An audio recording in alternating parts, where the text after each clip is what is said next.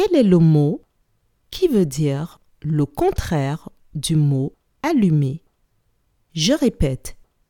Quel est le mot qui veut dire le contraire du mot allumé?